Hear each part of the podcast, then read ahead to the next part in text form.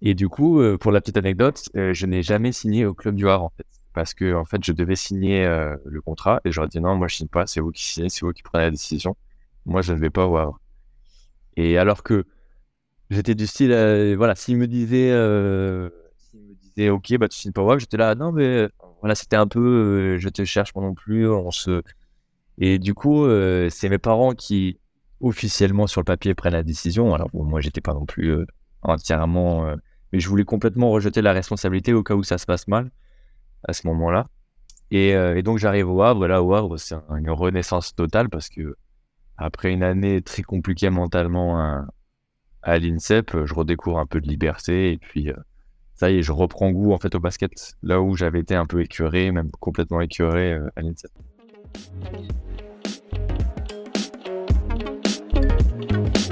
Confidence sportive le podcast qui parle des émotions du sport.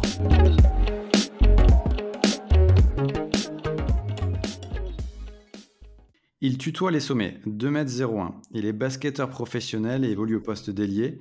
Il est devenu récemment capitaine de son club, le Paris Basketball. Sa carrière bat son plein, en tout cas on lui souhaite la plus longue possible. Natif d'Evreux, on le surnomme Gucci. Il va nous parler de son parcours et de ses émotions dans le sport. J'ai nommé Gauthier Denis. Comment ça va Gauthier?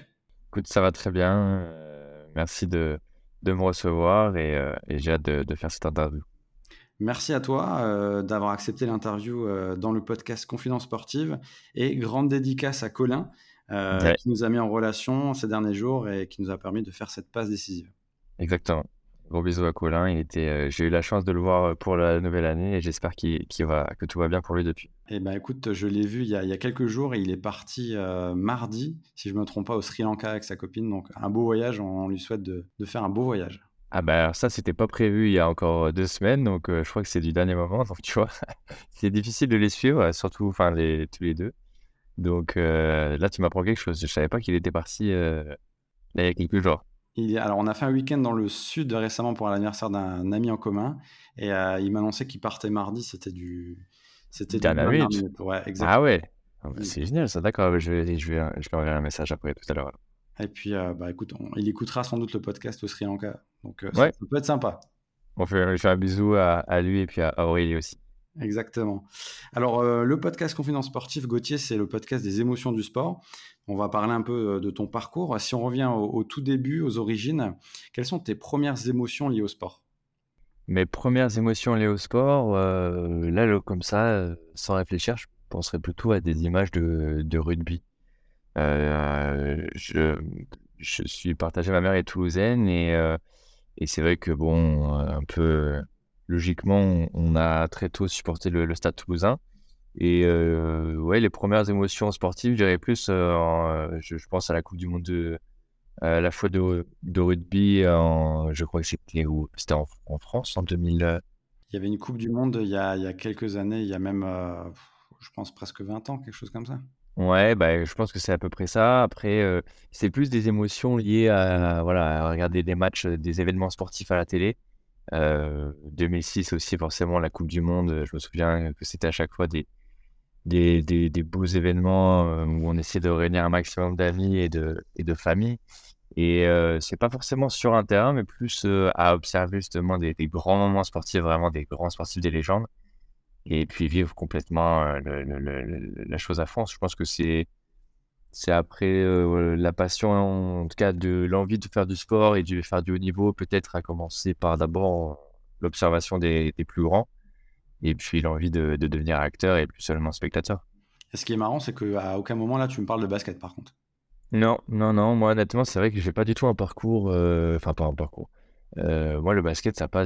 J'ai envie de dire, ça n'a pas été une évidence, alors que je viens d'une famille de basketteurs. Euh, mon père était basketteur, ma sœur. mon premier, mon premier entraîneur était, c'était ma mère. Mon deuxième entraîneur, c'était mon père. ils sont entraîneurs de basket. Enfin, voilà, je viens d'une famille où il n'y a pas que le basket, on est très sportif en général, mais le basket est vraiment très présent. Mais euh, je dirais pas que c'est quelque chose qui a été une passion très jeune. Euh, j'avais envie vraiment de faire un maximum de choses. Et euh, je pense que si j'avais, euh, j'ai toujours eu un peu cette, cette relation avec mon grand frère qui du coup était 6 ans de plus et qui était, on va dire, bah, logiquement meilleur que moi. Et puis j'avais j'avais envie, euh, il y avait une sacrée une compétition, que ça soit à la console ou dans les sports. Et du coup, euh, comme au basket, euh, il était bah, largement meilleur que moi. dès que je sentais que je pouvais pas rivaliser, je préférais plutôt changer de sport plutôt que de de d'insister. Donc le basket, j'en ai toujours fait, mais c'est pas si vous me posez la question, si tu me posais la question, si très tôt je voulais devenir basketteur professionnel, clairement la réponse est non. Ça a mis énormément de temps et et, voilà, moi j'étais assez immature sur ça, c'est que je voulais juste profiter, être euh, un enfant, un adolescent comme, euh, comme tous les autres, et, euh, et voilà. Ouais, donc prendre du plaisir par rapport à la discipline. Quoi. Ouais, voilà, par rapport à la rigueur qu'il faut s'imposer, au sacrifice qu'il faut faire, à tout ce que le, le, haut niveau demande et requiert pour, voilà, pour y accéder. Donc, moi, c'est vrai que ça, ça a mis du temps. Après, c'est quand même venu assez rapidement parce que de par mon éducation, quand on fait les choses, généralement, on les fait toujours à fond dans la famille. Et, voilà, une fois que j'ai pris la décision que je voulais me lancer là-dedans, c'était, parti. Mais c'est vrai que euh, ça a mis un petit peu de temps, plus que certains joueurs aujourd'hui à qui on pose des questions et ils disent à moi depuis toujours, euh, dès que j'ai, euh, j'ai commencé à dribbler, je savais que je voulais faire ça. Non, moi pas du tout, non. C'était pas forcément. Il n'y a, pas un chemin type de toute façon vers, vers le haut niveau. Hein. C'est chacun. Ah bah complètement. Et justement, ça fait c'est la beauté du sport. Ah, mais complètement, complètement. Et est-ce que tu avais un, ancrage familial euh, qui, euh, qui peut être justement, euh, qui t'a mis la pression par rapport à ça, d'avoir ben, des parents qui font du basket, ton frère qui fait du basket? Est-ce que toi, tu as, une pression particulière ou, au contraire, ben, comme tu as dit, ça t'a boosté à, te dépasser par rapport au niveau de ton frère, par exemple Oui, non, absolument aucune pression quelconque de, réussite ou de, de devenir pro ou quoi que ce soit. Euh, après, la chance que j'ai eue, c'est que, étant euh, venant d'une famille de basketteurs, ils avaient un peu l'œil et puis ils voyaient que malgré tout, euh, j'étais un peu différent de, des autres de mon âge. Physiquement, déjà, j'ai, j'étais plus grand, j'étais déjà, plus formé. Et puis, en termes de talent, bah, j'arrivais à faire des choses. Donc, ils, ont, ils, ont eu à me pousser à certains moments où j'étais trop mentalement, à dire, un peu peut-être euh, immature. Mmh euh, c'est vrai que sur le moment, euh, moi j'étais, ce n'est pas ce que j'avais envie, mais avec le recul, je les remercie parce que grâce à eux, grâce à un peu cette, ils voyaient plus loin que moi et c'était, c'est difficile à expliquer parce que ça aurait pu, ça peut paraître comme des fois une forme de pression ou, mais enfin c'était absolument pas le cas. C'était vraiment juste euh, je pense qu'à ce moment-là, il savait que il savait mieux que moi un peu ce qui était bon pour moi, tout simplement. Et, euh, et que des fois, bah, c'était pas non plus des gros sacrifices, mais voilà. Euh, moi, il y a certains moments, quand une fois j'étais adolescent, ça n'a pas toujours été facile, mais j'ai jamais eu de pression de réussite du quoi que ce soit, que ce soit dans les échecs ou même dans, les succès que j'ai pu avoir, ils ont toujours été présents. Et je pense que jusqu'à présent, j'ai une carrière qui, voilà, je suis très fier de ma carrière, mais j'ai eu pas eu non plus été au sommet, j'ai, j'ai pas non plus remporté mille et une, euh, mille et un trophées. Donc, euh, non, non, pas de pression, en tout cas de la pression positive. Donc, c'est un peu eux qui ont décelé ton potentiel avant que toi, tu prennes conscience de, de ce que tu pouvais faire euh, peut-être vers le haut niveau, c'est ça? Bah, disons que, ouais, je pense que j'avais pas mal de pensées limitantes où je me disais, bon, dans l'équipe de France, non, aller jouer au championnat de France, ouais, waouh, je j'avais pas du tout cette mentalité de euh, aucune voilà cette, cette mentalité de se dire qu'on a aucune limite et que que voilà pourquoi pas euh, maintenant c'est le cas mais euh, mais c'est vrai qu'à l'époque il a fallu que on me dise certaines choses je, l'ai regardé de haut en me disant par manque de confiance ou ou ce côté un peu très terre à terre on fait petit à petit on s'enflamme pas on reste très très voilà on prend pas, pas énormément de risques. En tout cas, on s'enflamme pas mentalement. Euh, bah, c'est vrai que ça a été. Euh, ils, m'ont permis de, prendre confiance et de. Ouais, par moments, justement, euh, d'être plus, ouais, plus ambitieux. Et, c'est quoi le déclic pour toi personnellement? Est-ce que c'est de viser, par exemple, l'INSEP que, que tu as atteint et dans lequel euh, bah, tu as eu euh, un parcours? Est-ce que c'était déjà à ce moment-là ou est-ce que c'était déjà un peu avant? Alors déjà, euh, l'année avant l'INSEP, bah, l'INSEP, donc c'est l'objectif ultime pour moi à ce moment-là. c'est pour moi, il y a, y a, vraiment que l'INSEP. C'est-à-dire que dans ma tête, c'est soit je fais l'INSEP, soit j'arrête le basket quasiment. C'est. Et là, en termes d'âge, si on remet juste dans le contexte, t'as quel âge? Là, j'ai.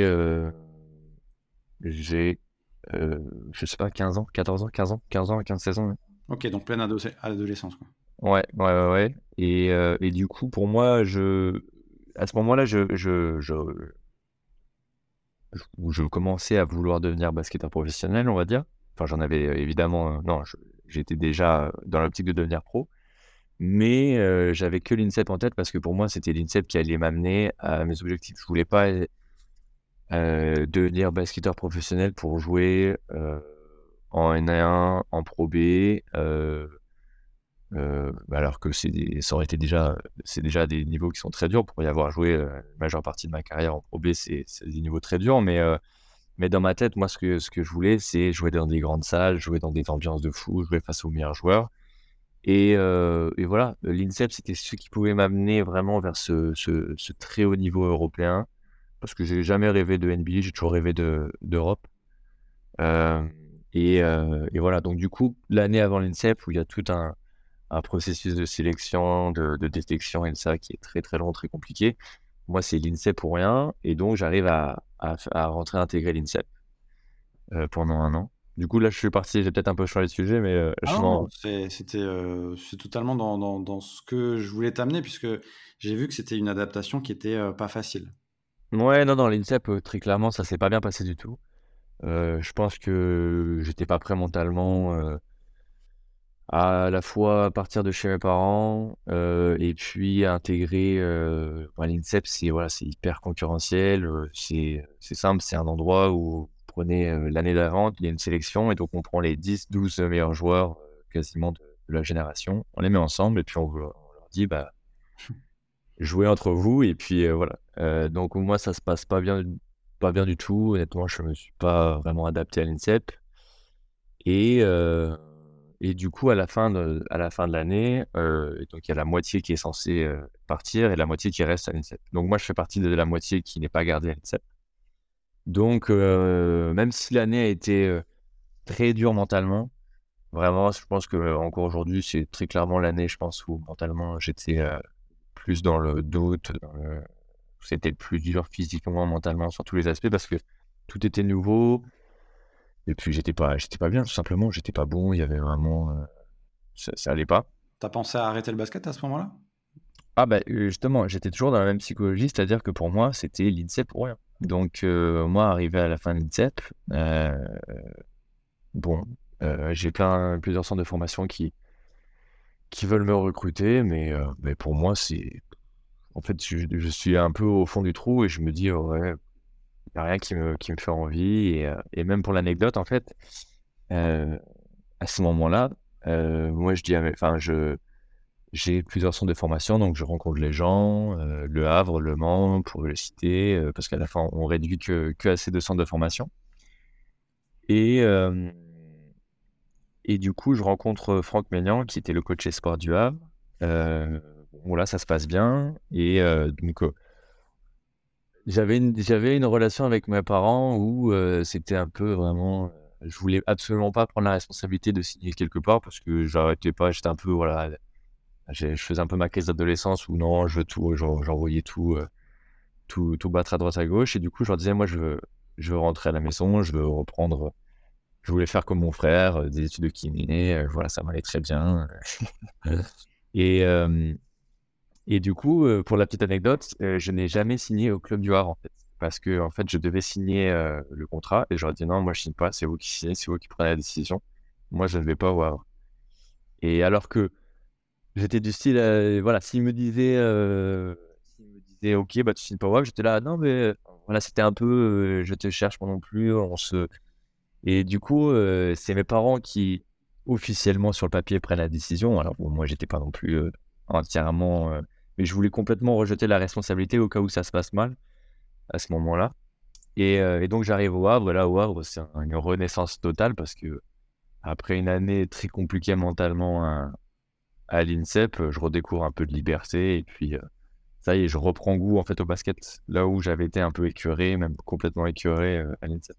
Et du coup, ce passage-là, c'est plus un, échec ou c'est un apprentissage qui t'a permis justement par la suite de, de, vraiment éclore en fait? Ah bah c'est pour moi c'est vraiment si je devais le refaire, je sais pas si je le referais pareil parce que vraiment ça a été une année très compliquée. Mais quand je vois en fait comment mentalement j'ai appris de cette année-là, je suis arrivé au Havre, je me sentais littéralement invincible mentalement et physiquement. Je n'avais, comparé aux autres joueurs, je me sentais, mais que ce soit la charge d'entraînement, j'en avais jamais assez. J'étais toujours en train de demander. Je, mentalement, l'enchaînement, je trouvais ça facile. Et les joueurs me disaient, mais comment tu fais? Et En fait, j'avais tellement connu pire, tellement, je pense, à l'INSEP, ça avait été compliqué. Et je pense que j'avais vraiment besoin de cette année de, de, de ouais, cette année à l'INSEP où il fallait que je me détache de mes parents, du cocon familial, que je grandisse. Et bon, ça a été un peu brutal. Mais, mais au final, quand j'arrive, quand j'arrive au Havre, les choses me paraissaient faciles. Quoi. Et c'est, c'est au final, c'est ce qui m'a permis d'avoir cette mentalité, cette, euh, d'avoir, eu, d'avoir eu des exigences tellement hautes en termes de mental, des exigences, des exigences physiques à la fois physique et mentale, que du coup, ça m'a permis de travailler plus que les autres au Havre et de me faire repérer rapidement par l'entraîneur des pros, qui, euh, qui du coup m'a, au bout de quelques mois, euh, voilà, mis euh, sur quelques entraînements pro et, voilà, c'est ce qui m'a fait gagner du temps, quoi. Ouais, c'est l'envers du décor que qu'on voit pas forcément tout le temps du sportif de haut niveau qui, bah, c'est pas linéaire une carrière. Ah oui, non, non, clairement pas. Non, ça, c'est sûr. Quand tu es jeune, et il y en a un qui crève l'écran. Et j'aimerais bien avoir un peu ton avis là-dessus, puisqu'il y a une énorme pression autour de lui, parce que euh, en France, il crève l'écran, aux États-Unis bientôt, euh, dans quelques temps. Euh, c'est Victor Venbanyama. C'est un crack. C'est qu'est-ce qui le rend différent? Parce que j'ai l'impression qu'il y, a une médiatisation autour de lui qu'il n'y a pas eu depuis des lustres en France. Ah oui, mais en France, mais même, même dans le monde, enfin, en tout cas, moi qui suis dans le milieu du basket vraiment, euh, les, voilà, l'événement qu'il crée dans chaque salle de France, faut savoir que partout où il va, les salles sont complètes, euh, euh, c'est guichets fermés des semaines à l'avance, alors que c'est un jeune qui pour le moment, je sais pas, je crois qu'il a 19 ou 20 ans. Mais ce qui fait la différence, c'est simplement que c'est quelqu'un qui, qui gagne au loto 10 millions d'euros, lui il a gagné à la loterie génétique parce que il, est, il fait 2 mètres, 2 mètres 21, 2 mètres 22. Et il bouge comme, euh, comme moi qui en fait 2 mètres. Déjà, moi, de bouger comme moi à 2 mètres, c'était déjà bien. Euh, mais simplement, il a une aisance, une envergure phénoménale. Et c'est ce qui fait toute sa, toute sa force. En plus de ça, c'est quelqu'un qui est, je pense, bien entouré, puisque mentalement, on voit que non seulement la pression, mais il arrive à gérer tout ça. Il n'a pas l'air, moi qui l'ai côtoyé un peu là, au All-Star Game, puisqu'il faisait le concours à trois points avec moi. Voilà, le peu que j'ai pu discuter avec lui, ça a l'air d'être quelqu'un, honnêtement, de, posé et puis euh, de très confiant, mais en même temps, euh, ce qu'il fait, c'est tout à fait normal. Il faut faire la différence entre l'arrogance et être confiant. Et lui, je le sens pas du tout arrogant. Euh, je sens juste voilà, confiant dans ce qu'il fait. Et puis, il a simplement une ambition très tôt. Il s'est mis en tête d'aller très loin. Et, et c'est vrai que je pense que si beaucoup de joueurs avaient plus cette mentalité d'être voilà, en faisant la différence entre confiance et arrogance, mais euh, euh, très tôt, lui, il a, des ambitions tellement hautes que pour lui, c'est juste une étape, ce qu'il est en train de faire là en, pro cette année. Voilà, c'est entre guillemets normal et il s'enflamme pas parce que parce que c'est pour lui, c'est pas c'est c'est peanuts quoi. C'est euh, lui ce qu'il veut, c'est aller en NBA. Je suis sûr, c'est être champion NBA, être MVP de d'une saison NBA. Euh, et, c'est ce qui fait la différence très tôt entre des, des, jeunes joueurs qui, sont, qui arrivent à être précoces, qui sont déjà bien, bien mûrs sur le terrain. Euh, moi, ce qui je pense c'est ce qui m'a fait un peu défaut et qui m'a fait perdre quelques temps, mais j'en suis pas du tout. Euh, j'en suis conscient et, et j'en suis pas du tout honteux, j'en suis même fier en fait, simplement que chacun a son histoire, j'ai une éducation, une personnalité différente et et il a fallu du temps pour déconstruire certaines choses, pour en construire d'autres. Et lui, en fait, ça fait depuis tellement longtemps qu'on lui en parle que simplement, c'est c'est plus linéaire. Mais mais c'est réellement impressionnant ce qu'il peut faire pour, pour son âge, pour sa taille. C'est juste beau à voir. Et tu sens qu'il y a un engouement justement euh, dans le championnat qui, évolue aussi en termes de niveau avec des locomotives, euh, Lasvel, Monaco, etc. Mais complètement. Euh, sans parler de lui, de toute façon, je trouve que le championnat de France devient de plus en plus, de plus en plus. Le niveau du championnat de France est de plus en plus élevé, grâce notamment à ces locomotives comme, comme Monaco et Lasvel. Quand on voit il y a quelques années, on n'avait aucune équipe en Euroleague. Aujourd'hui, on en a deux qui sont en permanence en Euroleague. On en a une qui a fait les playoffs l'an dernier, qui va certainement les refaire sans problème cette année avec Monaco. Euh, bon, voilà, Lasvel qui, qui, qui, vit une saison un peu plus compliquée, mais qui arrive à attirer des joueurs comme Nando De Colo. Bon, euh, c'est euh, des, locomotives, pour le championnat. Je pense que Paris Basket, dans quelques années, sera, fera partie de ces équipes aussi qui vont réussir à les concurrencer, en tout cas sur toute une saison. Euh, le championnat de France est vraiment en train de passer à un autre niveau et le fait que Victor Wembanyama y soit euh, bah, continue à aller dans cette dynamique et permet, euh, permet à la Ligue d'en profiter. J'espère qu'on en profitera suffisamment et pleinement.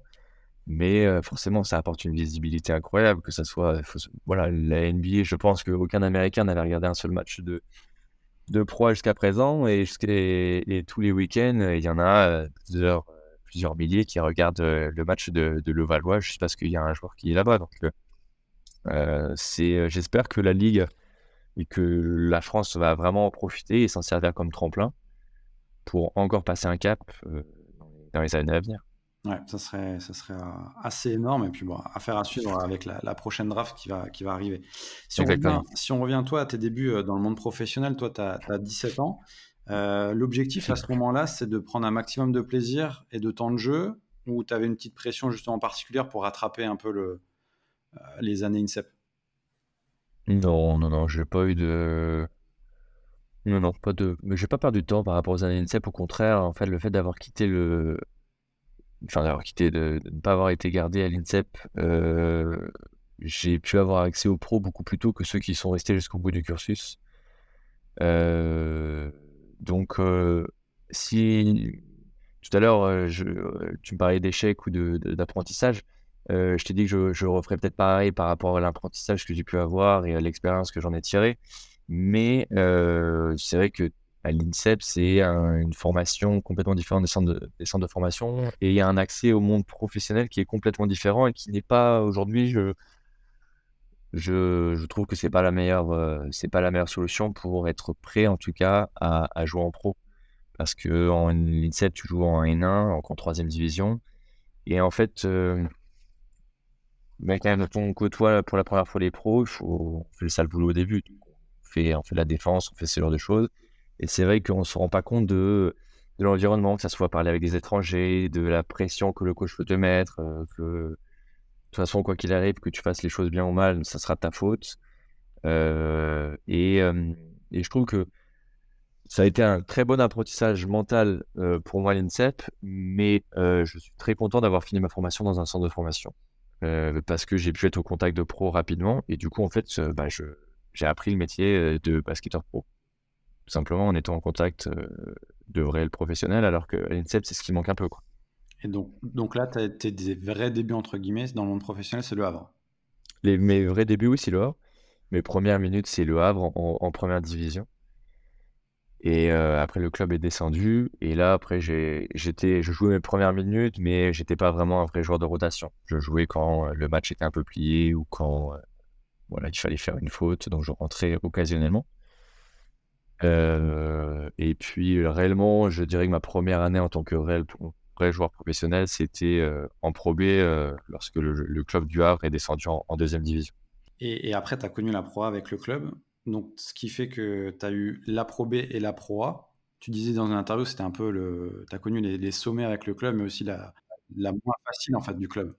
Bah, j'ai connu, oui, c'est ça, en l'espace d'un an, j'ai connu la meilleure saison du club en Pro A, euh, puisqu'on fait les playoffs, je crois qu'on termine 5e ou 6e du championnat. On fait les playoffs, on perd contre Limoges qui finit champion de France. Et puis l'année d'après, où on finit dernier, euh, voilà, avec très peu de victoires. Euh, c'est sûr que c'était pas.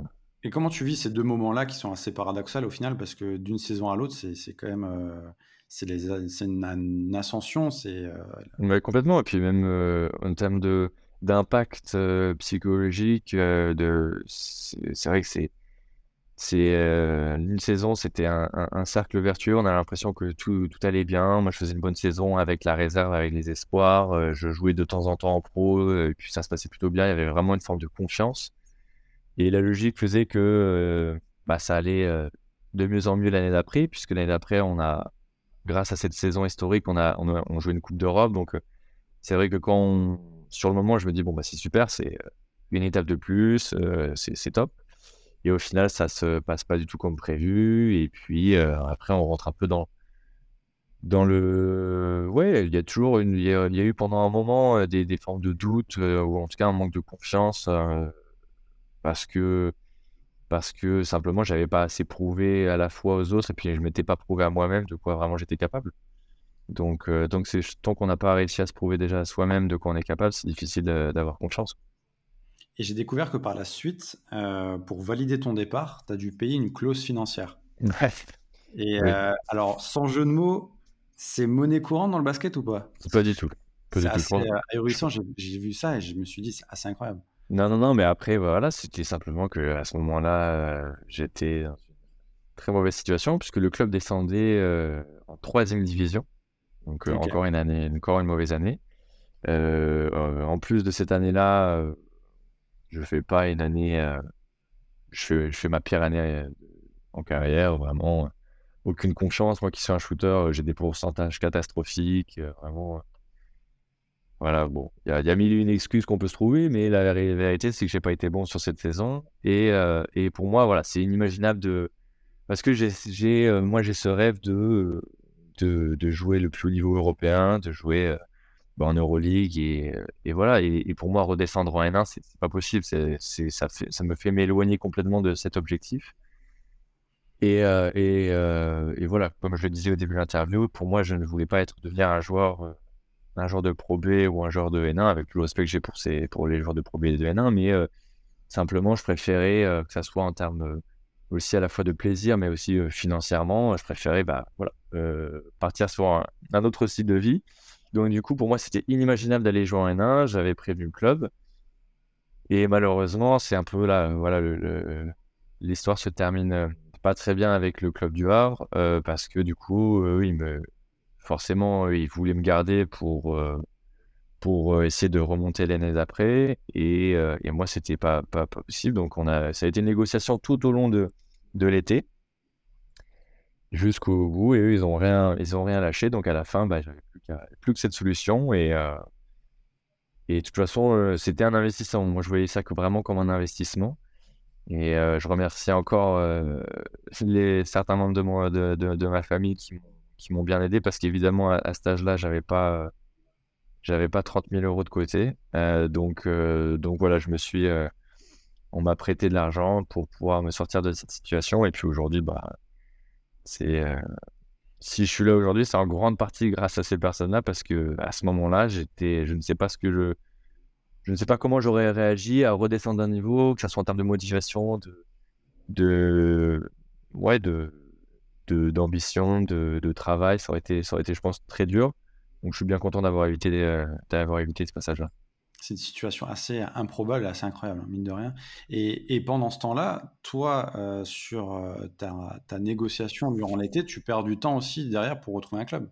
Eh ben, complètement, parce qu'en fait, les négociations prennent tellement de temps que j'ai euh, deux clubs de Pro B qui me font des offres et auxquels je suis prêt à me, positionner. Sauf que de l'autre côté, comme le Havre ne me, ne me libère pas, qu'on ne trouve pas de terrain d'entente, bah, les offres euh, forcément expirent et puis les clubs euh, logiquement se positionnent sur d'autres joueurs. Et au final, bah, le hasard fait bien les choses, c'est que en parallèle de ça, alors que j'en avais euh, aucune idée, un, nouveau club était en train de se, créer. Et bah, le club dans lequel je suis depuis, le, Paris Basketball, se crée du coup fin juillet, en rachetant les droits, les droits sportifs de, de Toulon. Et forcément, ils ont tout à, tout à construire tout à créer et ils ont besoin de joueurs, forcément. Donc, euh, donc c'était euh, une superbe opportunité que de toute façon, j'ai pas laissé passer et que j'ai saisi aussitôt. Ouais. Donc la suite, comme tu l'as dit, c'est ton arrivée au club à Paris. Euh, écrire les pages d'un nouveau club, c'est excitant, c'est ce qui t'a motivé aussi euh, euh, dans, dans, ce challenge-là? Bah Alors au début, c'était c'était ce qui était le plus motivant, c'était d'emblée les ambitions du, président qui, qui parle d'ambition de, bah, d'Euroleague et on a vraiment tout de suite l'impression de, de faire partie d'un projet. Et puis voilà, quelques semaines avant, j'étais à deux doigts de me poser la question si j'allais repartir en troisième division. Et au final, en quelques semaines après, je me retrouve à de nouveau entendre parler ce mot Euroleague, alors que on en était à des, on en, est très loin à ce moment-là. Et, euh, euh, mais simplement d'être dans un projet aussi ambitieux et euh, voilà d'être à Paris, on sait que on comprend la logique du club, on comprend la logique du président, on sait qu'il y a une nouvelle salle qui va arriver, etc. avec les Jeux Olympiques, donc ça, ça joue énormément. Alors à ce moment-là, de toute façon, j'aurais été prêt à accepter euh, euh, moins, mais le hasard fait que je me retrouve dans un super projet. Et de devoir tout construire, tout créer, bah, c'est vrai que c'est d'autant plus, ouais, d'autant plus motivant. Euh, aujourd'hui, hier, on avait une soirée encore avec des partenaires où je racontais les premiers matchs, les premiers entraînements, où c'est vrai que bah, c'était un peu compliqué parce qu'il n'y avait personne. Et aujourd'hui, quand je vois le, le, travail qui a été fait et où on en est, euh, bah, ça apporterait une, une, très grande fierté quand même. Du coup, tu traces ta route euh, depuis, depuis que tu es arrivé au club et récemment, il y a quelques jours, tu es devenu capitaine.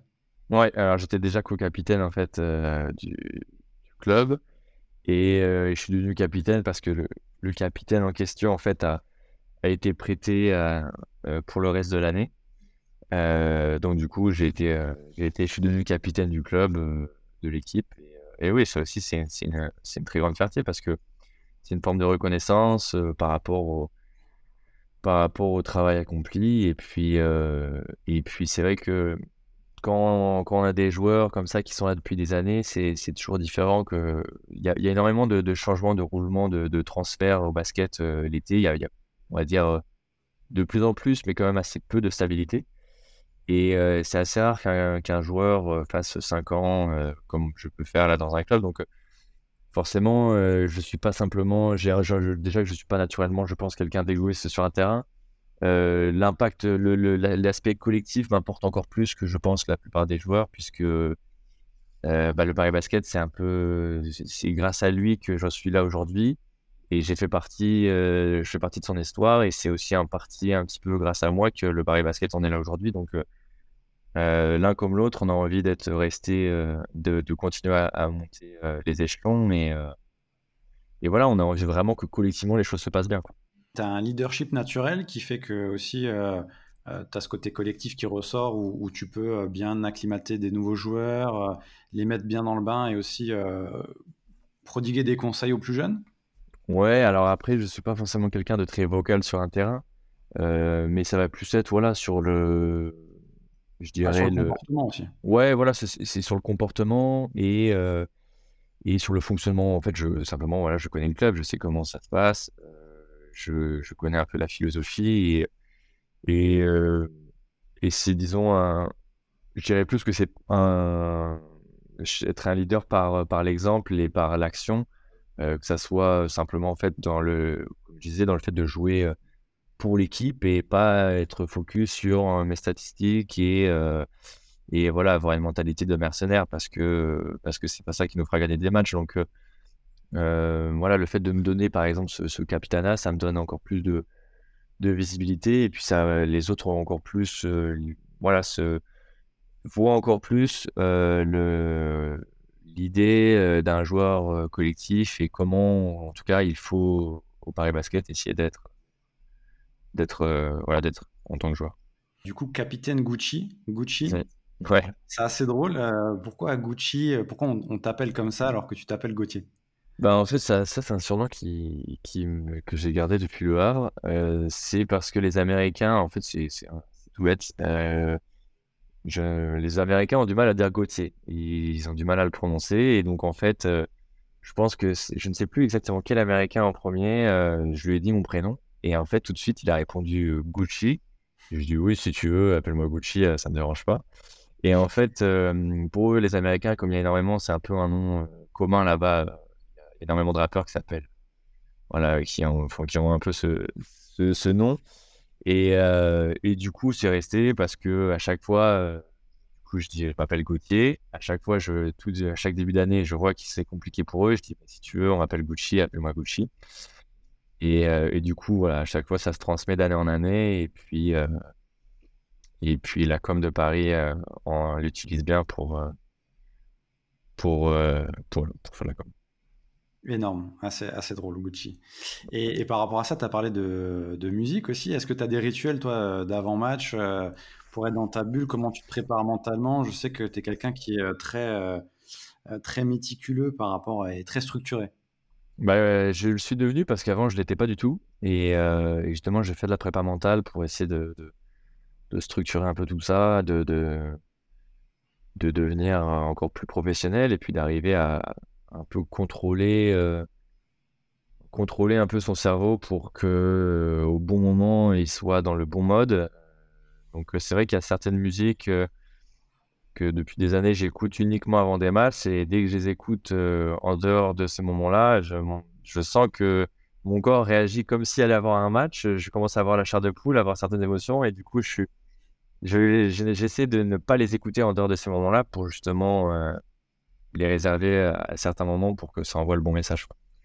Donc euh, oui, avant le match, j'ai euh, des petites routines de, de musique que j'écoute sur la route généralement ou dans le bus euh, avant d'arriver à la salle. Ça me prend pas énormément de temps, ça va. Et, mais sinon, je suis quand même assez, assez détendu. J'essaie de rigoler un maximum justement pour, pour enlever un peu la pression et puis et pas trop s'en mettre justement.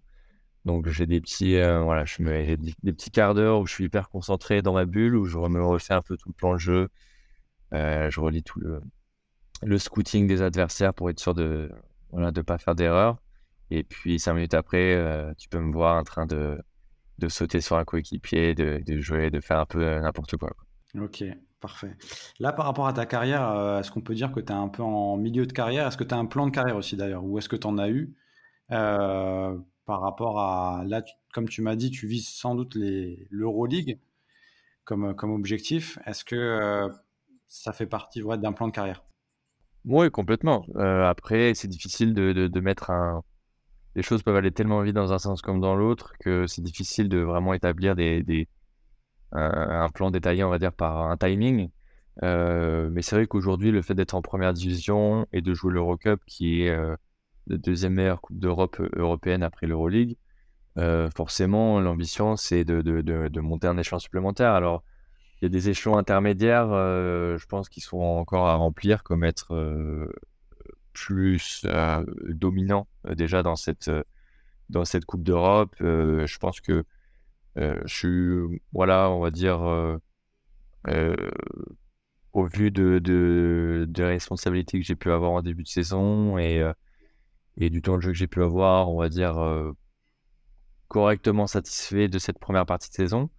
Euh, mais ça n'empêche que j'ai voilà, j'ai beaucoup plus d'ambition que, que, cela, donc j'espère euh, continuer toujours à, monter, à monter en puissance et, et, faire une plus belle deuxième partie de saison. Après, on verra, on verra en fin d'année comment les choses évoluent. mais c'est sûr que dans un, à court terme, on va dire dans les, les, les, les 3-4 ans maximum, euh, l'objectif c'est d'avoir atteint l'Euroleague. Ouais. Ça, c'est certain. Si, on doit te décrire euh, par rapport à tes caractéristiques, c'est toujours dur de te parler de soi, mais en termes de points forts et d'axes d'amélioration, comment on pourrait te décrire en termes de joueur bah, Mon point fort, je pense que si vous demandez à tout le monde, ça serait clairement le, shoot à 3 points. Euh, c'est vraiment ça qui fait ma, ma, ma grande force.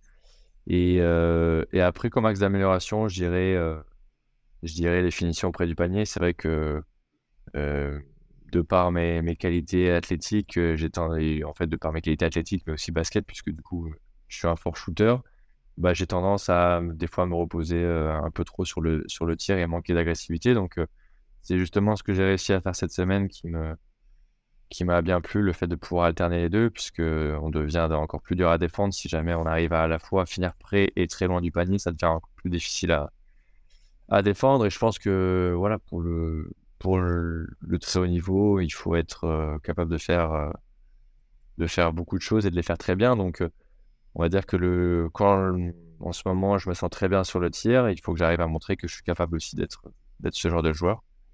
Donc, donc voilà, c'est un peu comme ça que je me décris. Est-ce que tu as eu des rencontres qui, tu vois, qui t'ont marqué, soit pour prendre conscience de, de, ton potentiel, soit pour, pour avoir un déclic, tu vois, dans ta carrière ou passer des caps? J'ai beaucoup réfléchi à cette, euh, cette question parce qu'on a plusieurs fois, on m'a demandé est-ce que j'avais des mentors, est-ce que j'avais des exemples, etc. Et c'est vrai que comme j'ai pas eu, euh, j'ai pas eu euh, très tôt la fibre, ce côté je veux devenir pro très tôt, etc. J'ai pas, j'ai eu des fois répondu Tony Parker, Nando De Colo parce que c'est des joueurs qui m'ont fait, voilà, qui sont depuis des années et des années au très très haut niveau. Mais mais honnêtement, je et pareil pour les coachs. En fait, il y a énormément de coachs qui m'ont apporté et même dans les, même les, par exemple, voilà, certains coachs que je, dans des mauvaises saisons, j'ai réussi à en tirer à chaque fois une, du positif. Et j'ai, j'ai, en me posant cette question, du coup, est-ce qu'il y a des gens des, à, qui j'aurais plus à, à, tirer J'ai peur en fait d'en oublier certains.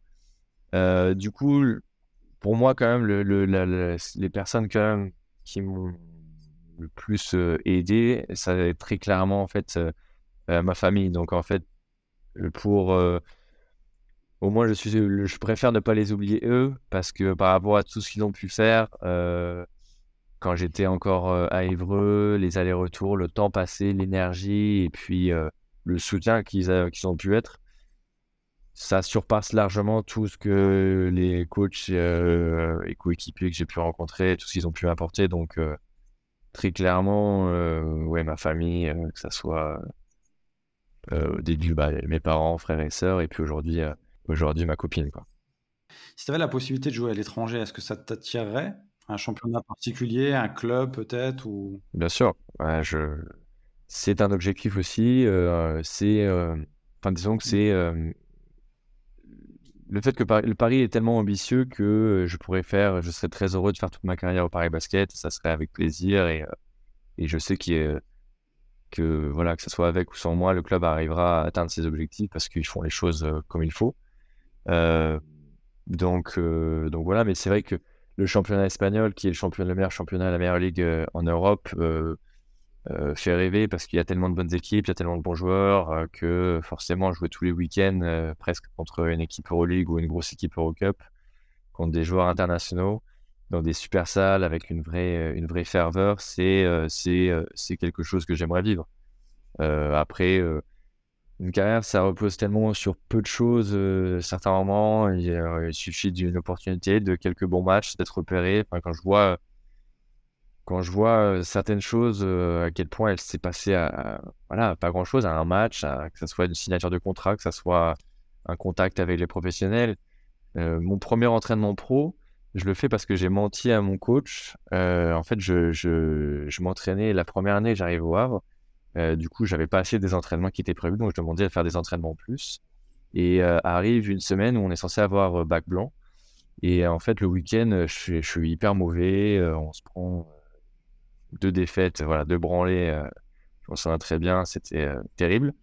Et du coup, sur la route du retour, euh, je devais pas avoir entraînement. Et en fait, je mens à mon coach et je lui dis non, non, mais finalement, le bac s'est annulé. demain, on peut s'entraîner.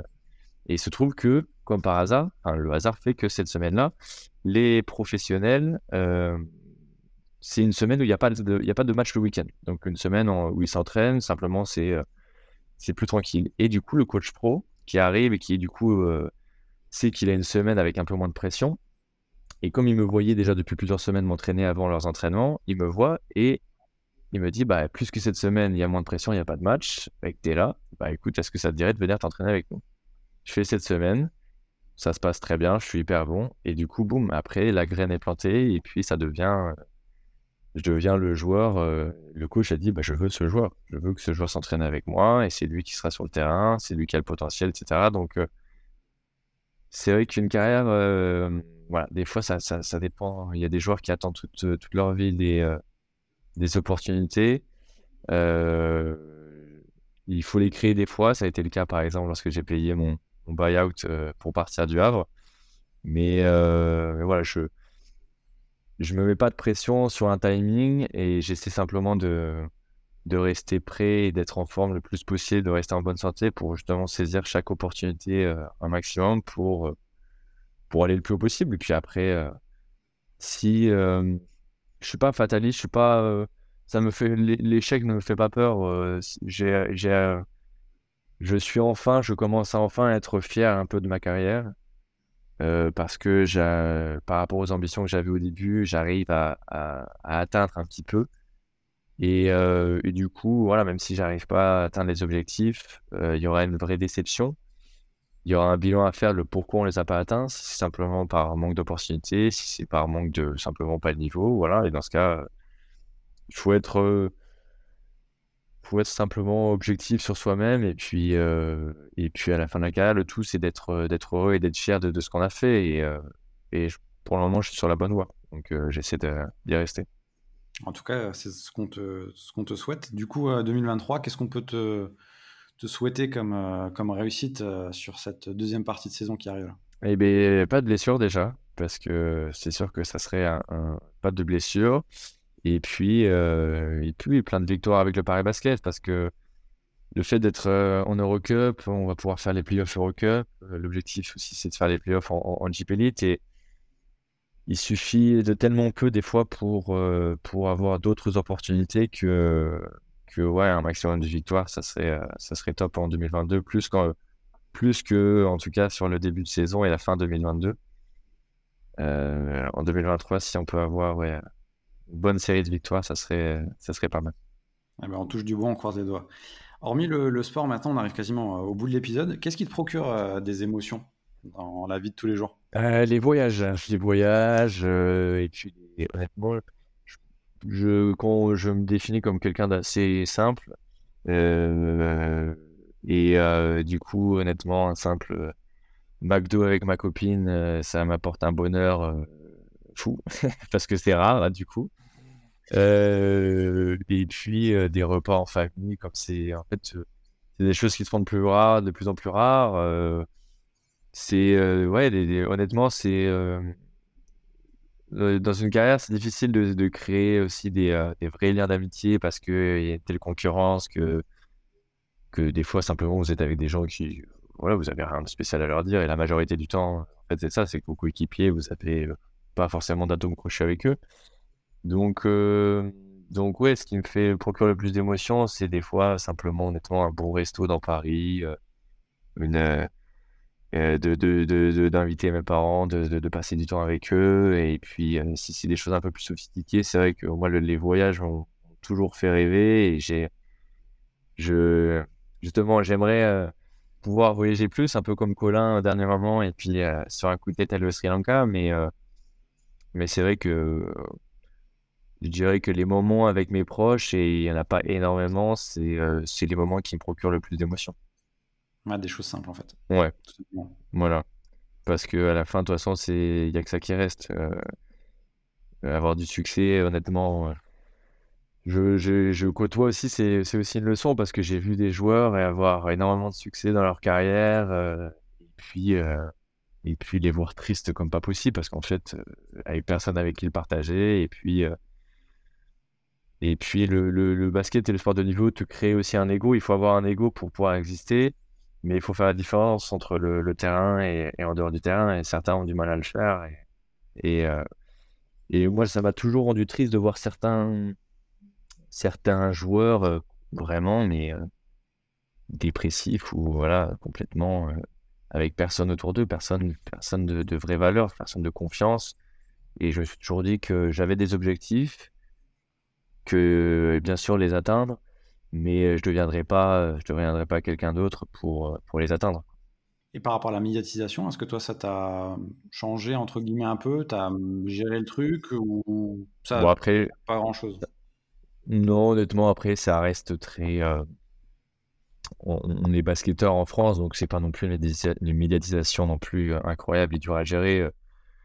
C'est de temps en temps voilà, des interviews pour faire des podcasts, pour des journaux, pour, euh, pour euh, voilà, des, des, reportages, mais, euh, ou alors à des matchs, mais ça reste quand même honnêtement très largement vivable, même si de temps en temps on me reconnaît, je, suis encore libre de pouvoir aller manger où je veux, de me balader, d'aller n'importe où sans qu'on me, sans qu'on m'interpelle. Et, et au final, ça, je suis très content de pouvoir le vivre parce que c'est, ça doit pas forcément être, être facile à vivre. Mais il faut, non, non, honnêtement, il faut, mis à part, je pense aujourd'hui, Victor Wembanyama qui doit avoir du mal parce qu'en plus, on le reconnaît de loin qu'il fait 2m22 et qu'il a une notoriété maintenant aujourd'hui internationale et vraiment, voilà, il a, je pense qu'il doit avoir de plus en plus de mal à se déplacer. en France, c'est généralement toujours positif en tout cas. Le, les peu de personnes qui, qui j'ai pu échanger, qui m'ont reconnu, qui, qui me suivent par exemple, c'est énormément de bienveillance et, et ouais, ça fait partie des, points positifs de, de, ce métier. Donc honnêtement, c'est, c'est plutôt chouette. Dernière question, c'est la carte blanche du, podcast. qui aimerais-tu entendre dans le podcast? Tu as le choix entre des sportifs, des coachs, des consultants, des préparateurs physiques, euh, des entourages de, familles de sportifs. Qui tu voudrais entendre dans le podcast sur des émotions du sport? Sur les émotions du sport? Euh, Je peux citer plusieurs personnes d'ailleurs. Ouais. Bah, J'aimerais bien ouais, quelqu'un qui peut-être qui a un parcours un peu. Après, je peux dire n'importe qui. Euh, même des gens. Bah, c'est vrai que moi j'aime bien les parcours un peu. je dirais pas mais inhabituel. C'est vrai quelqu'un qui, bon, comme Kylian Mbappé, qui a une, une, progression, euh, ça serait très intéressant. Mais, euh, mais les, les, gens qui ont, des, euh, qui ont eu des blessures, qui ont eu, des, qui ont eu justement des moments très, très durs, je pense à Ribéry ou Gourcuff, comment ils ont pu être mis dans les médias, ce genre de, de, de personnes, ça serait intéressant de voir comment comment ils ont pu gérer ce moment-là, comment plus au-delà des succès, parce que c'est vrai qu'on a on parle beaucoup des succès. Ce qui m'intéresserait le plus, c'est de savoir comment ils ont géré plutôt les moments de, doute et des échecs en soi euh, après des, euh, après des, voilà, que ce soit des défaites ou, euh, ou des, mauvaises performances, des moments où les médias les mettent au fond du plus bactère. Et donc, ouais, des, je pense à eux, je pense à Ribéry, je pense à, à Gourcuff, qui d'autres, ça pourrait être dans le basket. Euh, bah moi, j'ai mon meilleur ami euh, Théo Boutet qui, euh, qui s'est fait deux fois les croisés. Et c'est vrai que discuter avec lui, bah, c'est intéressant parce que c'est quelque chose que j'ai eu la chance et je touche du bois de, de jamais avoir vécu. J'espère ne jamais le vivre. Mais il faut une telle force mentale pour revenir une fois. Alors, revenir deux fois, je n'ose même pas imaginer. Mais, mais bon, là, comme ça, il faudrait peut-être que j'y réfléchisse. Ouais, c'est déjà pas mal. Hein. Il y a trois, trois beaux noms déjà. Hein. Euh, J'ai un parcours. Euh, bah, il y, a- y a eu. Euh, Ouais, je dirais ça. Après, c'est vrai que je, moi, je suis bien friand voilà, de ces petites histoires. Il y a un joueur aussi en France qui s'appelait Grismé Pommier, qui est, je crois, cubain et qui a dû fuir euh, Cuba, qui euh, est arrivé en, en Europe en fin fond, cinquième division espagnole, je sais plus exactement, et qui au final voilà, c'est s'est battu pour, pour son rêve et qui aujourd'hui a réussi à jouer à Limoges, a, en tout cas a été un, un joueur dominant en Pro B à l'époque, il nous a fait, nous a fait mal plus d'une fois. Et ouais, moi je suis plus friand de ce genre d'histoire, de des gens qui partagent plus leur, leur échec, parce que c'est vrai qu'en France on a du mal à valoriser l'échec, alors qu'aujourd'hui, honnêtement, cette année à l'INSEP, elle a été tellement dure, mais encore aujourd'hui, je me sens tellement fort et tellement confiant grâce à cette année-là que c'est presque, je le souhaiterais à pas mal de monde, quoi, pour, euh, pour en tout cas sur, euh, sur le côté long terme. Euh, j'ai jamais retrouvé ces sensations, en tout cas. Bon, j'espère pas forcément les revivre, mais d'un autre côté, ça a mis une barre assez haute et aujourd'hui, je j'ai une connaissance de, de, mes forces et de moi mentalement qui est, qui est voilà, très élevée. Parfait. Bah, merci pour, pour les noms. Ça peut faire des belles histoires, surtout c'est des histoires de vie au-delà des histoires de sport. Ouais, exactement. Ouais. Donc ça peut faire des, super épisodes. Et puis, euh, bah merci pour le pour l'authenticité et pour le partage par rapport à ton histoire, parce que c'est pas facile forcément de se livrer. Non, bah écoute, euh, ça a été euh, ça a été très agréable. Franchement, il n'y a pas de souci. Merci à toi de d'avoir, merci à Colin de nous avoir mis en contact, et puis merci à toi pour pour l'interview d'avoir préparé tout ça. Comment on peut te suivre sur, euh, sur les réseaux pour suivre un peu ton actualité? Bah, Vous pouvez me suivre sur, euh, sur mon Instagram, évidemment, Gauthier, euh, Gauthier DNS, je crois, ou Gauthier Denis, vous devriez me trouver sans problème. Et puis avec l'actualité du Paris Basketball, pareil sur, sur Instagram, Twitter, Facebook. Suivre un peu les, résultats et, voir, voir ce que donne. C'est un, un, énorme projet. Le club est en train de, de, grandir de plus en plus. Je pense que tout le monde devrait, devrait suivre ce, ce nouveau venu dans le, dans le basket européen. Parfait. Eh ben, Gauthier, merci à toi. Merci aux auditeurs euh, d'avoir écouté euh, l'épisode jusqu'au bout et j'espère qu'il a été intéressant, enrichissant pour vous. On vous donne rendez-vous sur euh, toutes les plateformes d'écoute. Vous pouvez bien sûr noter le podcast pour le valoriser et continuer son ascension. Il y a plusieurs épisodes qui vont sortir prochainement, donc restez connectés et on vous dit à bientôt. Salut, bonne soirée à tous.